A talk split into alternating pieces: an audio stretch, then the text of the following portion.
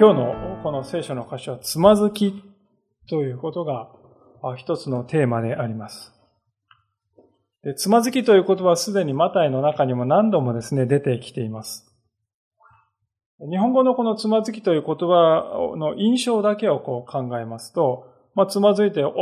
とっとっとっていうですね、そういうよろめいて、まあ、すぐ回復した。まあ、そういうふうに、やや軽い印象に思えるわけです。しかし、実は今日の箇所をご覧になってお分かりのように、つまずきというものは私たちの育成を決するほどに重大なものであるということがわかるのではないでしょうか。まあ、特に、人をですね、他の人をつまずかせるということについてイエス様は今日スポットを当てております。今日はこれらの箇所を通してつまずきについての理解を深めていきたいとこう思っているわけでありますが、まず前回のところですが、5節までのところでは、子供がですね、テーマでありました。しかし子供がですね、小さいというその年齢が低いということが問題に、問題というかそこが関心事なのではなくて、子供が当時置かれていた社会的な境遇、つまり無力で弱くて何もできない、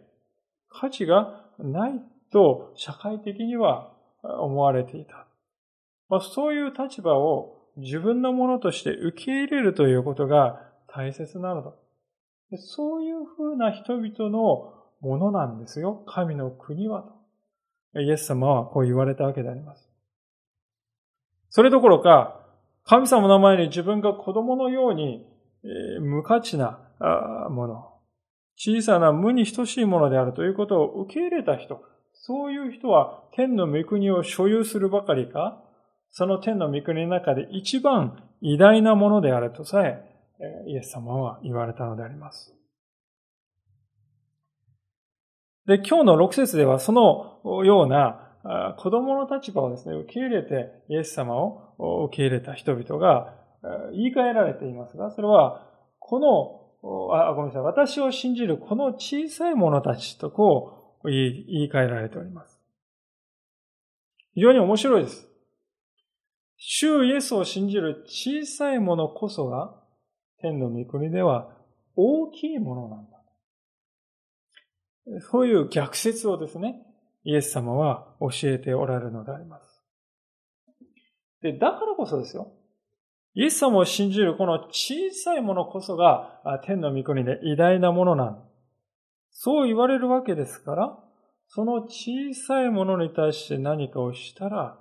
それは天にある偉大なものに対してしたのと同じことになり、それゆえに重大な結果をもたらすというのが、イエス様がまず6節で言おうとしていることであります。もう一度6節を読ませていただきますが、しかし私を信じるこの小さい者たちの一人にでもつまずきを与えるようなものは、大きい石臼を首にかけられて、湖の深みで溺れ死んだ方がましです。えここでですね、つまずきを与えるとこう書いてあります。まあ、つまずきを与えるっていうのは、絵としてはこう、石をですね、歩ってる人のですね、前にこう、ポロンと投げて転ばせるようなですね、まあ、そういう行為ですね。ちなみに私は小学生の時はですね、まあ、余談なんですけど、非常にこう、わんぱくで、え教会が、礼拝が終わった後、公園に行って遊んでいる時にですね、走っている女の子の前にボールを転がしてですね、わざと転ばせるというですね、凶悪なことをしておりました。まあそういうことをですね、あまりおかしいと思わない。そういうものでありました。でまさにですね、そのようにこう人々をですね、転ばせるというイメージなんですが、この意味するところはですね、英語のある聖書を見ますと、cause wants to sin とこう書いてありまして、つまり意味は罪を犯させるという意味であります。まあ、罪へと誘うということだと言っても良いと思うんですね。それは信仰者をですね、その無知でこう、うぶなというか、そういう部分につけ込んで騙すということであります。もちろんご承知のように聖書によれば、騙されて犯した罪であっても、罪は罪でありまして、破壊的な結果をもたらすわけであります。ですから、小さいものを騙してそういう破壊へと追い込むということなんですね。その罪の重さたるや、皆さん、イシウスで例えられているような重いものなんだということです。それにしてもですね、イエス様のこの言葉ぎょっとするような恐ろしい強い言葉であります。ある人は、ある仲介者は、これは事実上の死ごめんなさい、死刑宣告だとこう言いました。人間に課されるこの大きい石臼を首にかけられて海に投げ込まれてた方がいいと。これはもう事実上の死刑宣告であり、人に課される究極の罰と理解しても良いだろう。脱出不可能な罰なんだと、こう言いますね。皆さん、それでもです。それほど厳しい刑罰に思え思えたとしても、永遠の裁きを受けるということの厳しさに比べれば、まだその罰の方が軽く思えるだろうと、おイエス様は言うんですよね。それほどに小さな信仰者をつまずかせるということは重大な行為なんだと、イエス様はこういうのであります。で、だ、つまずきはそれほど重大なことだからこそイエス様は、そういうつまずきを与えるこの世というものに対して、七節でこう言っておられます。つまずきを与えるこの世は災いだ。つまずきが起こるのは避けられないが、つまずきをもたらすものは災いだ。まあ、これはあの、第2版の使い方、忌まわしいものだとこう書いてあるかもしれません。第3版に災いだとこう変えられたところ。イエス様はですね、この世は災いだと言われたときに、この世は生きるに値しないとか、このもうこんなもん無価値だっていうですね、そういうふうにことをおっしゃってるんではもちろんありませんね。そうではなくて、小さいものにですね、つまずきを与える、罪へと誘うですね、そういうことが起こっている。まさにそれゆえにこの世というものに対し、イエス様は深く嘆いておられるんです。なげ、なぜ嘆いているかというと、それはご自分がこの世というものをお作りになった創造者であるからです。親であるならば誰でもですね、我が子には良き人になってほしいという思いを持っております。ところがその子が自分がつまずいただけではなくて、他の人までもつまずきにこう引き込むような、そういう人になってしまった。それは親にとってですね、本当に痛みであります。イエス様はまさにご自分がお作りになったこの世が自らがつまずくだけでなく、人をもつまずきに引き込むような、そういうあり方になっているのを見て、親として苦悩している。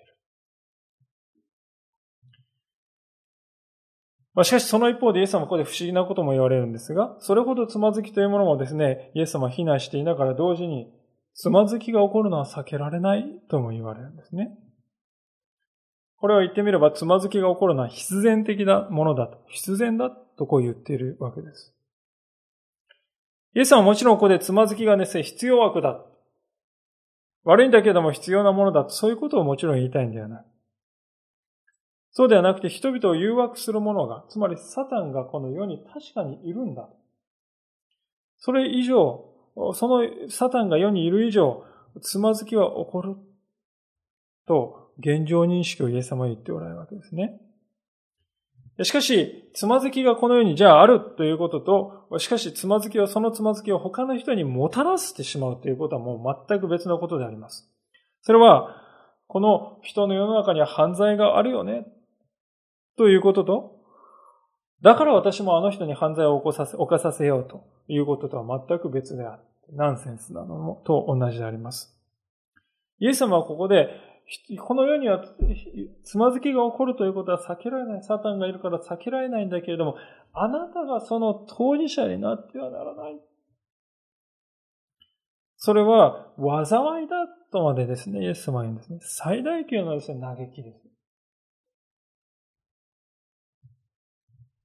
まあもちろん、私たちクリスチャンはですね、意図的にですよ。私はあの人をつまずかせてやろうというですね。まあ私があの、さっき言ったようにですね。まそういうような悪意をですね、大人になってからも、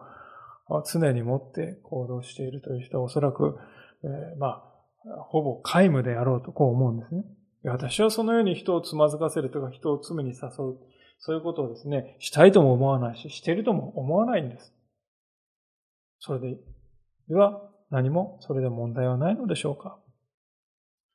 そうではないのではないか。イエス様はそこで一歩議論を前に進まれます。進められます。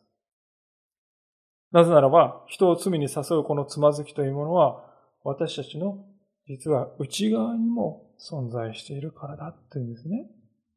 8節と9節ですが、もしあなたの手か足の一つがあなたをつまずかせるなら、それを切って捨てなさい。片手片足で命に入るが、両手両足揃っていて、永遠の火に投げ入れられるよりは、あなたにとって良いことです。またもしあなたの一方の目があなたをつまずかせるなら、それをえぐり出して捨てなさい。片目で命に入る方が、両目揃っていて燃えるゲヘネに投げ入れられるよりは、あなたにとって良いことです。こう言われます。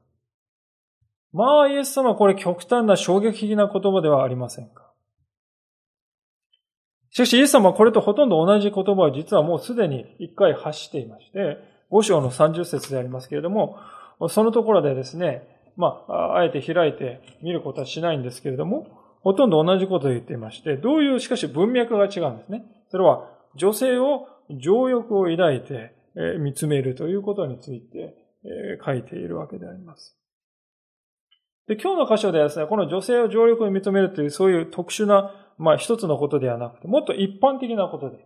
つまずかせるというこの全般をですね、語っているんですね。で、ここでイエス様は手足を切れとか、目目をですね、目玉をえぐり出せっていうね、こういうふうに言っておられる。イエス様なんてこんな、えー、恐ろしいことを言われるんだろうって言って、文字通りの意味にこれを受け取ってはいけないわけですね。これは皆さん、比喩であります。つまずきというものは私たちを永遠の日に嫌おうなしに導いていく強力な力を持っていますから、そのような永遠の日に投げ込まれることと比べるなら、まだ手足を失うことの方が圧倒的に軽いでしょう。なぜなら、少なくとも命は助かるからでは、助かるからではありませんか？そういうわけです。イエス様は人をつまつまずかせなければあなた方はそれで大丈夫だとは言われないんですね。実はイエス様が言っていることはもっと深刻なことであります。すなわち、人をつまずかせるものは、あなた方自身の中にあるんだというんですね。確かに私たちを罪に誘う者は私たちの外におります。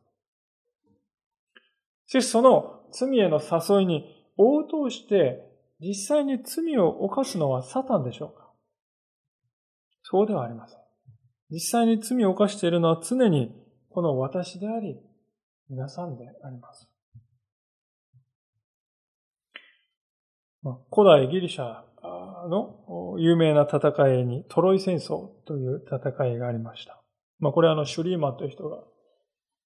ギリシャ神話に書いてあって、こんなの伝説だろうとみんな思ってたのに、発掘してみたら出てきて本当だったっていうあの話ですね。トロイ戦争です。でトロイ、トロこのトロイ戦争では、スパルタというギリシャの国がトロイ、えー、というですね、えー、都市国家をこう攻め立てるんです。で、なかなか落ちないんですけども、最終的にはこう陥落させて街をこう焼き払って、実際それがね、9層ぐらいの発掘されたところの一部がこう出てきているわけですね。で、この戦いにおいて勝敗を決めたのは何であったかというと、もう皆さんもご承知だと思うんですけども、トロイの木馬というものであります。これはあの、一つの例でありまして、ある映画のですね、ワンシーンから出てきて、こうだったと言いたいわけじゃなくて、こういう感じというですね、あくまでイメージですよね。こういう感じに、だったかもしれないと。えー、このですね、トロイ、ある晩ですね、トロイ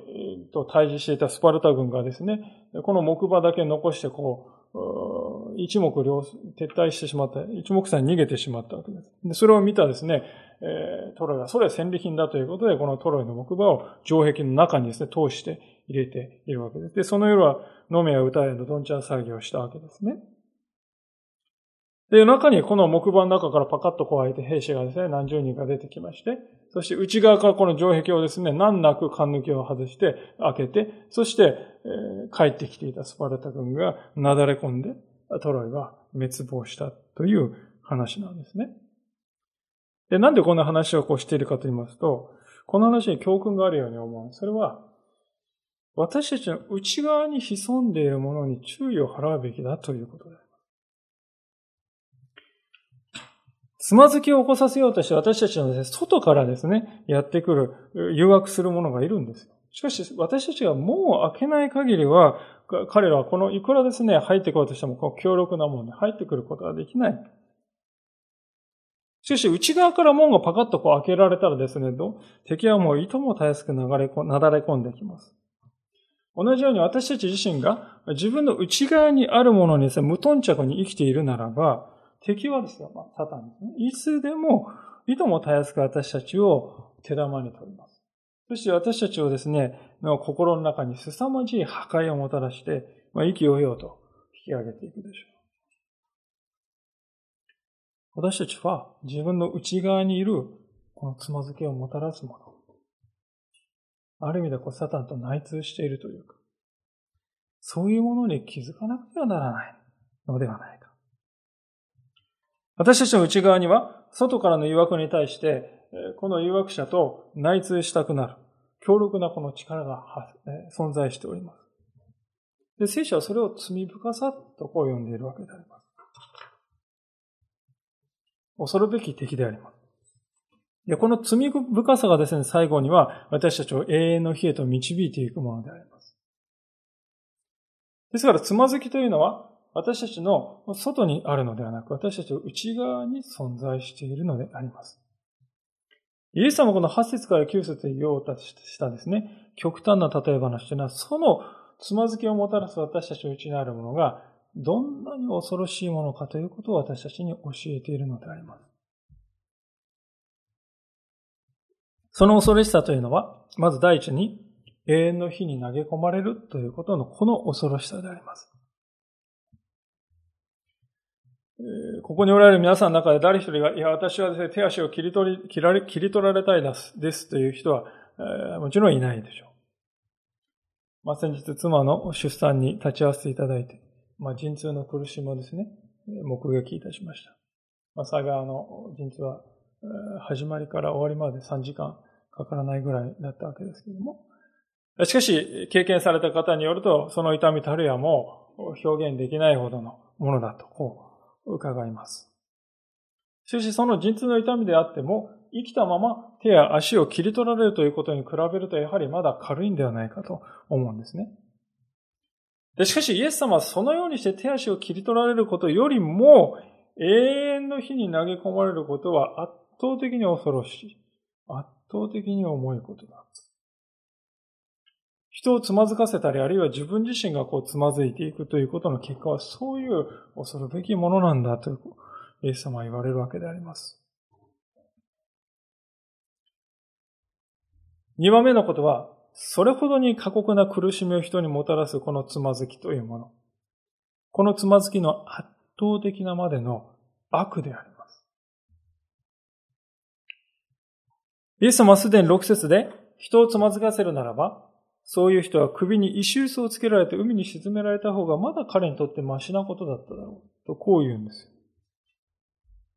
それほどにつまずきというものの悪は深くまた重いんだ。私たちは、ともすると罪というものを軽く考える傾向があるのではないかと思うんです。私たちの中にしばしば思いがちなですね、考えは、悔い改めればどの道許されるんでしょう？そんなに厳しいこと言うなよ。恵みの世界に生かされているんだよ。まあそういう考えが私たちの中にふっと湧いてきます。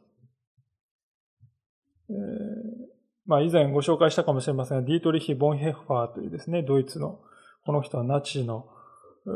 に対してですね、抵抗運動をした人なんです。そして最後には、え、処刑された人ですけども、彼がですね、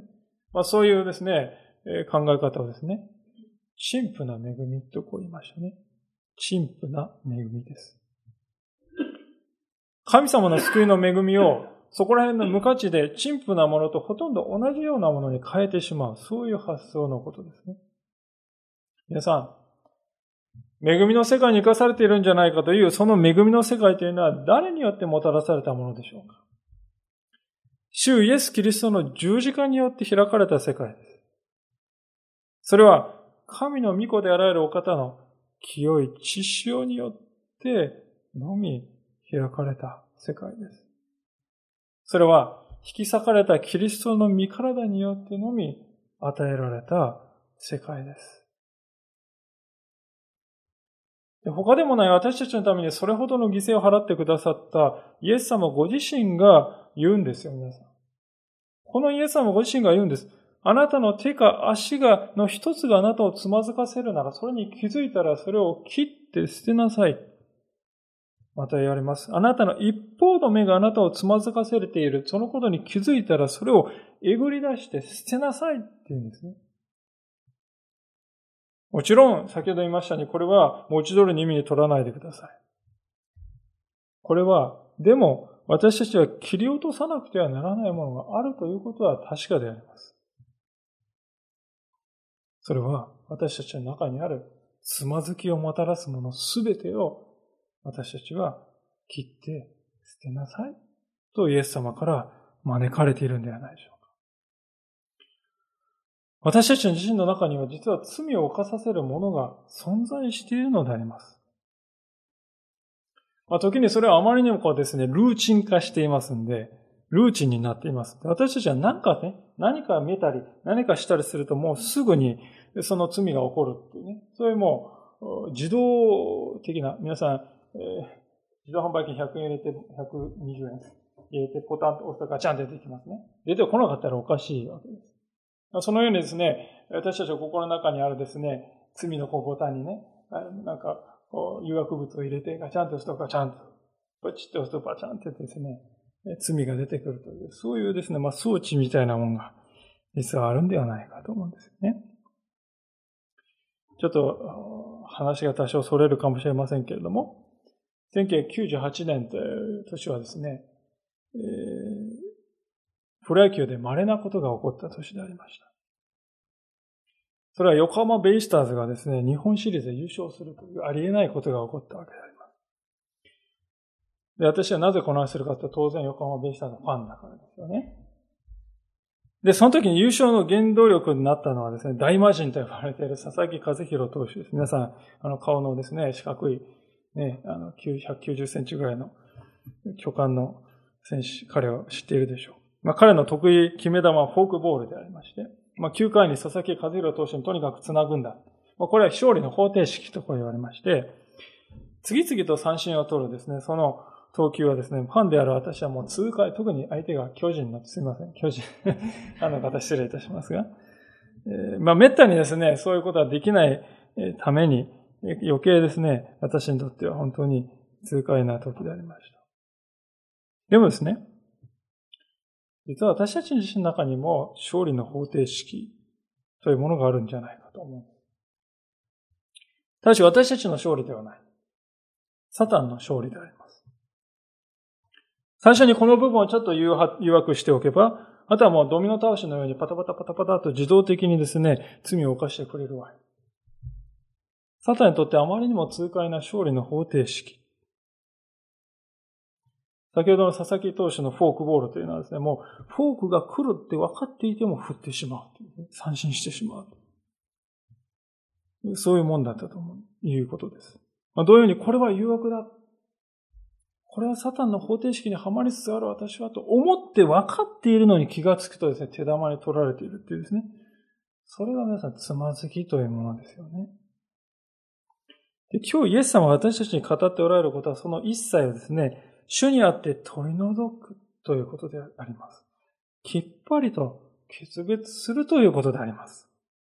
皆さん、このトロイの木馬ね、木馬の中にまあ兵士が何人いたら大丈夫か。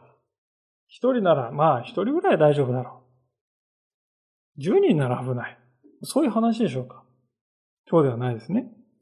一人でもこの中に残っていたら一人がですね、出ていって難なく内側から鍵を開けて、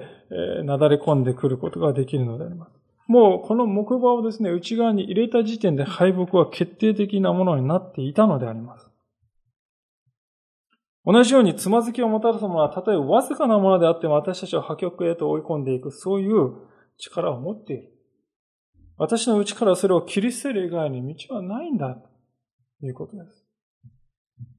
イエス様はなぜそこまで激しい言い方をしているかということを私たちは本当に今日真剣に考えなければならない。イエス様は私たちのうちにあるこのつまずきをもたらすね、罪深さというそのもののために十字架が必要であった。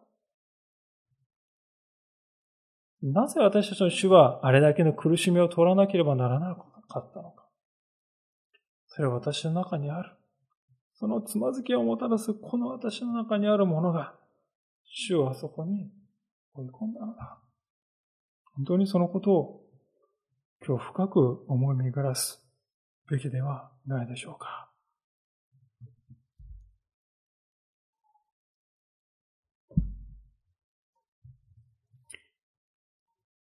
さあ、そういうわけで、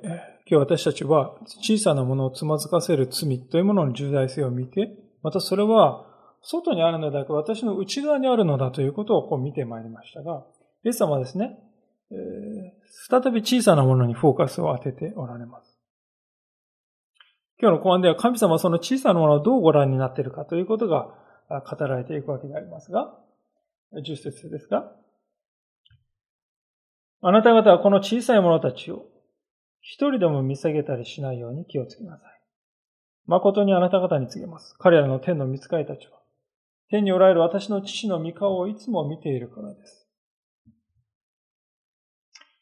これまで見てきたように、イエス様を信じる小さなものというのは天の御国で偉大なものだというこの逆説があるとこう申し上げました。それでこの説では、そのような小さなもの、天における偉大なものを私たちが軽く扱うなら、見下したり、軽く扱うなら、それは重大なことになるということをイエス様は語ります。今日の箇所を通して繰り返しイエス様は警告しておられることであります。しかし、この説ではただその警告をもう一度同じことを繰り返した。そういうわけではない。新しい角度から語られています。それは、彼の天の見つかりたちは天におられる私の父の御顔をいつも見ているからですというこの下りであります。これはですね、非常に難解でですね、何を言っているのかということが本当にですね、えー、議論になってきた箇所なんですね。ある人はこれは守護天使のことを言っているんだとこう言います。私たち一人一人に専属のね、天使がいて、私たちに代わって天国でえいろいろこう、ね、取りなしてくださっている。陳情をしてですね。そして、えー、あの、なんていうんですか、何かを引き出してくださっている。そういう天使がいるんだという、それをこういうことが書いてるんだと、こういう方もいますけれども、皆さん、聖書の他の箇所にですね、そのことを指示するようなことは書かれておりませんので、その可能性は薄いと思われるんですね。じゃあ何を言っているかというと、ここでの重点はですね、天の父は小さなもののことを絶えず気にかけておられるということを言っている。天の見つかりたちが天の父の御顔をいつも見ている。顔と顔と合わせて語り合いですね。えー、そして、えー、交わりを持っているということ。それは、まさに、そのように、それと同じように、この小さいもの一人のこの歩みは、父なる神様にとって大事なことであり、小さなものの必要はいつも神様に届いているし、いつも神様の守りは彼らに注がれているということをですね、絵画的にですね、表現した。そういうものだと思われます。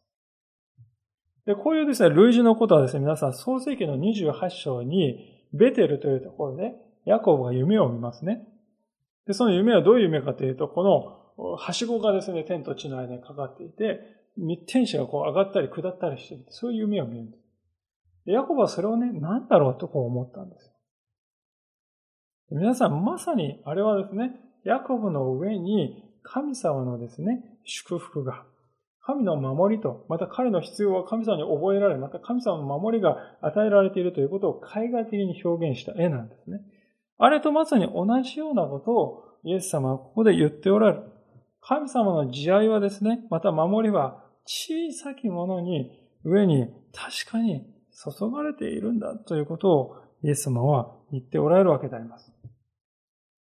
でまさに神様のそういうですね、慈愛、またそういう愛をですね、えー、鮮やかな絵として、えー、もっとですね、明らかに表したのが、この有名な12節から13節のこの話なんですね。お読みします。あなた方はどう思いますか？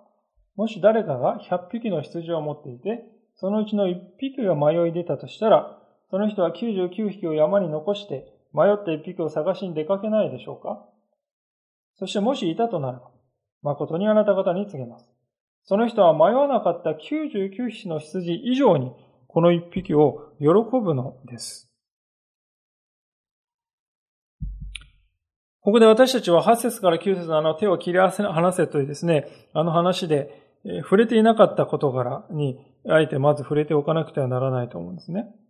それは、命というものに対する神様の情熱であります。すなわち、たとえ手足が不自由になったとしても、それよりも神にある命というものははるかに価値あるものなのだと神様は思っておられる。で、そういう命へと導く、その熱心がですね、今お読みした12節から13節で例えられているわけであります。で、この例え話を大事、理解するときに一番大事なことは、これはですね、例え話だということです。何を言っているのかと思うかもしれません。例え話なのです。例え話というのは、ですから、この中に出てくるセッティングのですね、すべてのものが実際の世の中のものと1対1で対応関係にあると。そういうわけではないんですね。例え話を置いて一番大事なことは話し手の意図を理解するということです。つまり何を言いたいのかだろうかというその一点にのみ注目して、それ以外のことをですね、無理にこれはこの人のことを表してるんじゃないかとか、これはあのことを表してるんじゃないかとか、まあそういうふうにですね、対応づけたり、あるいはまた、これはどうなんだこのことはどうなんだ詮索したりしないということなんです。この箇所で言いますね、具体的に皆さん一番気になるのはですね、多分このことだと思うんですよ。残された99匹の羊はどうなってしまうんだろうかということです。イエス様はそのことを触れていないんです。あまり深くはね。山に残されたってだけ書いてあって、その運命はどうなるのだろうかってですね、思ってしまうんです。ですから私たちはこれを見るとき、一匹のですね、運命よりもどうしてもこう99匹の方はどうなっちゃうのっていう、なんかそういう感覚が出てくるんですけども、これは皆さん例え話でありますから、そこにフォーカスを当てないようにするということなんです。なぜそれが大事かと言いますと、イエス様は皆さんよく見てください。イエス様はここで話を聞いていた人たちにどういう聞き方をしているかというと、12節の最後のところにあるように、えー、その人は99匹山に残して迷った1匹を探しに出かけないでしょうかとこう聞いています。これは明らかに皆さん、聞いていた人々の中に、えそれ行くよねそういう行くのが当然だよねっていう常識がイエス様と聞いていた人々の間にすでにあったということを表しております。当時の羊飼いにとっては一匹の羊を探しに行くということは当たり前のことでありました。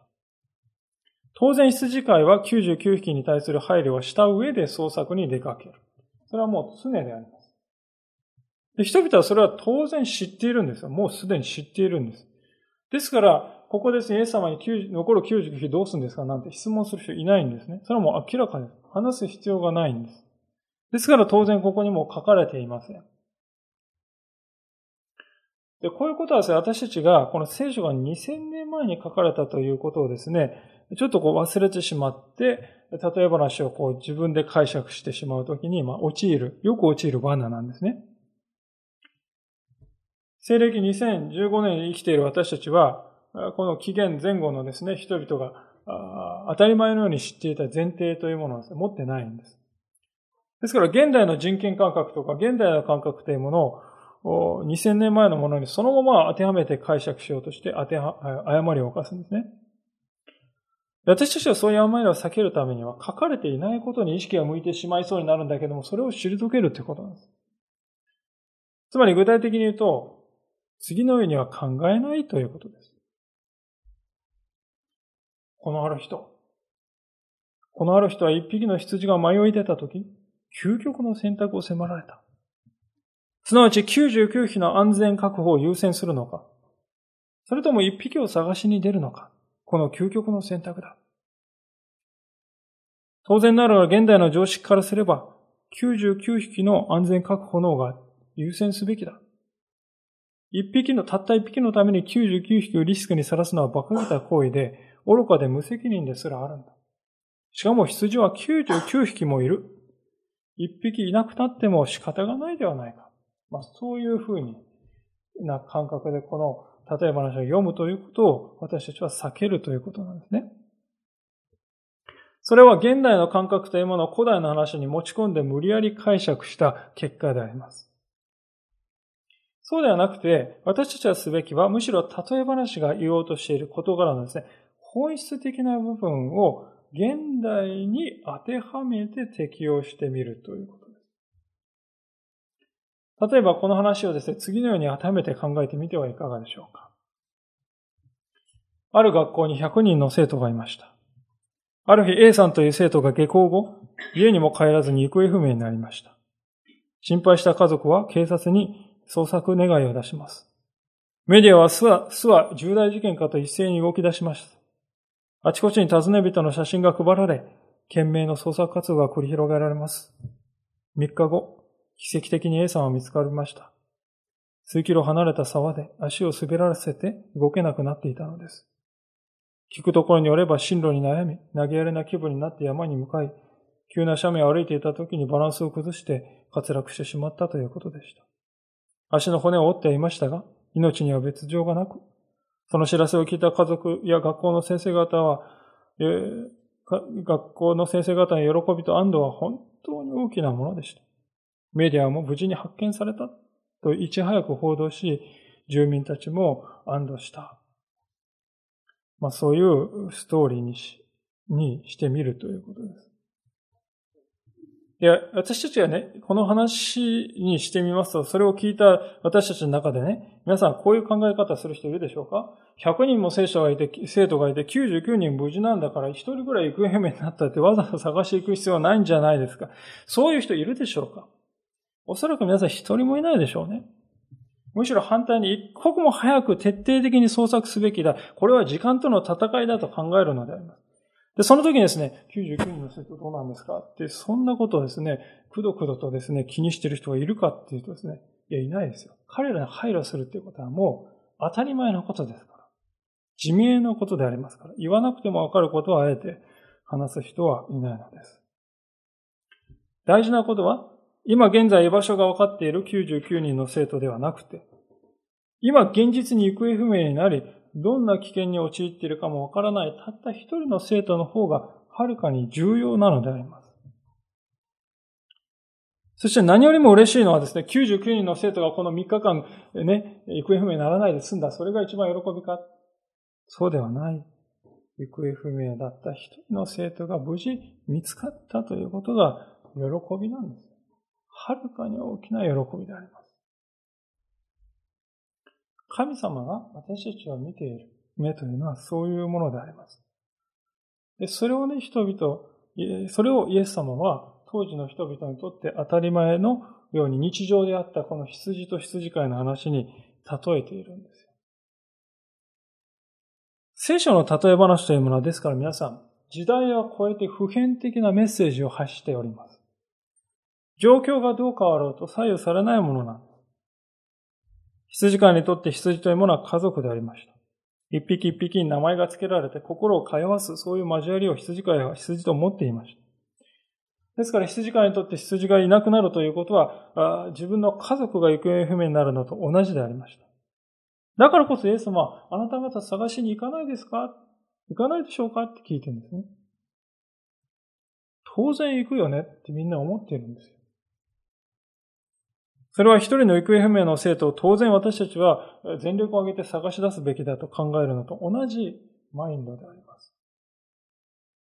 ですから結局のところこの話の本質というのは神様にとって私たち信仰者が信仰の道から迷い出るということがつまずくということがあるいはまた人をつまずかせるということがどれほど重大でどれほど心を痛める出来事であるのかというその重大さということを表そうとしている。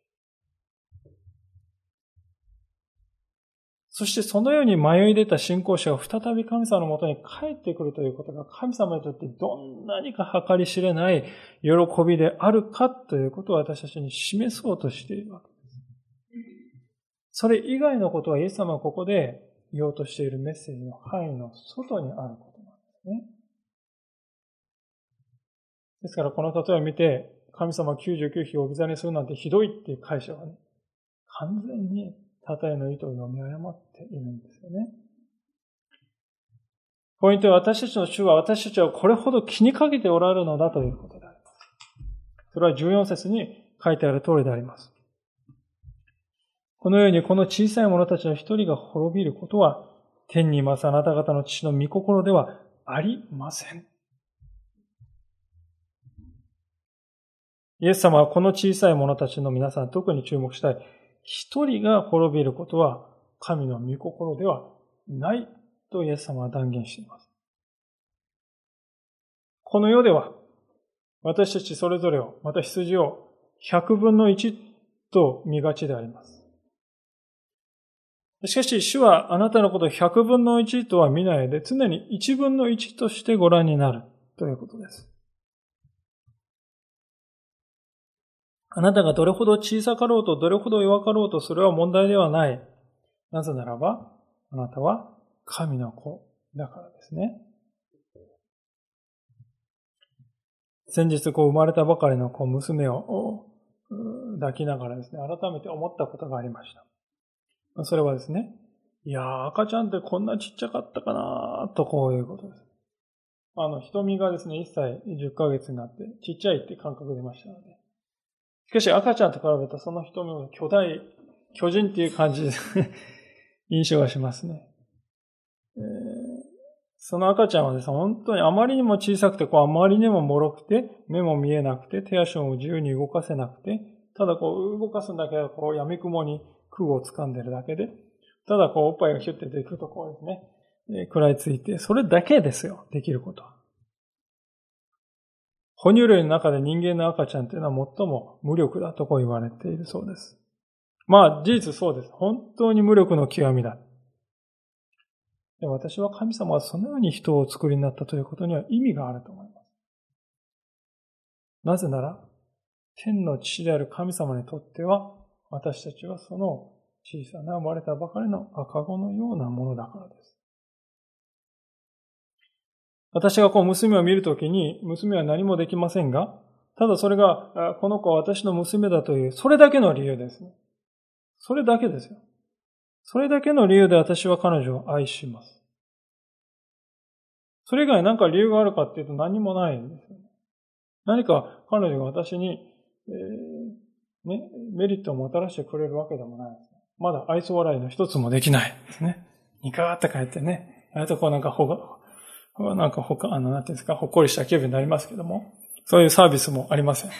にゃーって言ってですね、食べて寝て出すっていうですね、それだけです。彼女は私に何の益をもたらさず、むしろ負担を強いる存在であります。しかしそんなことはどうでもよい。彼女は私の娘で、私は彼女の父であると。その事実だけで十分であります。そこで気づくんですね。ああ、神様がこの私自身を見つめている眼差しもこれと同じ、いや、それ以上に愛に満ちた眼差しなんだなと。神様はね、そういうことを分からせるために、あえて人の始まりというものをこんなに無力なものとしてお作りになったのではないかと思うんです。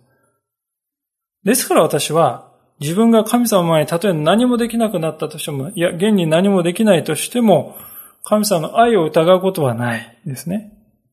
なぜなら自分が何もできない娘を愛しているからです。また私は神様前に自分が失われてしまう。迷ってしまってもそのままのたらしんでどっかになくなってしまう。そんなことは決してないと確信しています。なぜなら、イエス様はこの一匹の羊を探し求めたように、もし私もこの娘が行方不明になったらどこまでもですね、娘を探し出そうとするだろうと思いますね。神様は私以上に私を探し出そうとするだろう。そう思うからであります。ですから今日私たちは改めて、一人の小さなものに目を注いでおられる、この神様の愛というものに気づかされたいのであります。この神様はどんなにかあなたというこの一人です。ワンノブゼムではなくて、あなたという一人に対して私と共に歩んでほしいと望んでいるか。また、あなたという一人がどんなにかつまずきから解放されてほしいと望んでおられるかということを皆さんぜひ知っていただきたいのです。神様はあなたというこの一人の命に情熱を燃やしておられる。その情熱はイエス様の十字架によって私たちの前にはっきりと示されたわけです。イエス様はあなたという一人を命へと導くためにご自分の命をお捨てになりました。あなたという一人を永遠の命に導くために代わりにご自分が呪われてくださいました。それでもなお私たちの心は迷うのでしょうか？それでもなお私たちの中にある、あると分かっているね。これが私につまずきをもたらすと分かっているそのつまずきの石を切って捨てようとしないのでしょうか？私たちはイエス様のこの愛に応えたいと思います。そして迷い出た一匹を尋ね求め続けている主のもとに、いつでもどこででも憩いを得て歩ませていただきたい。そう思わされます。お祈りいたします。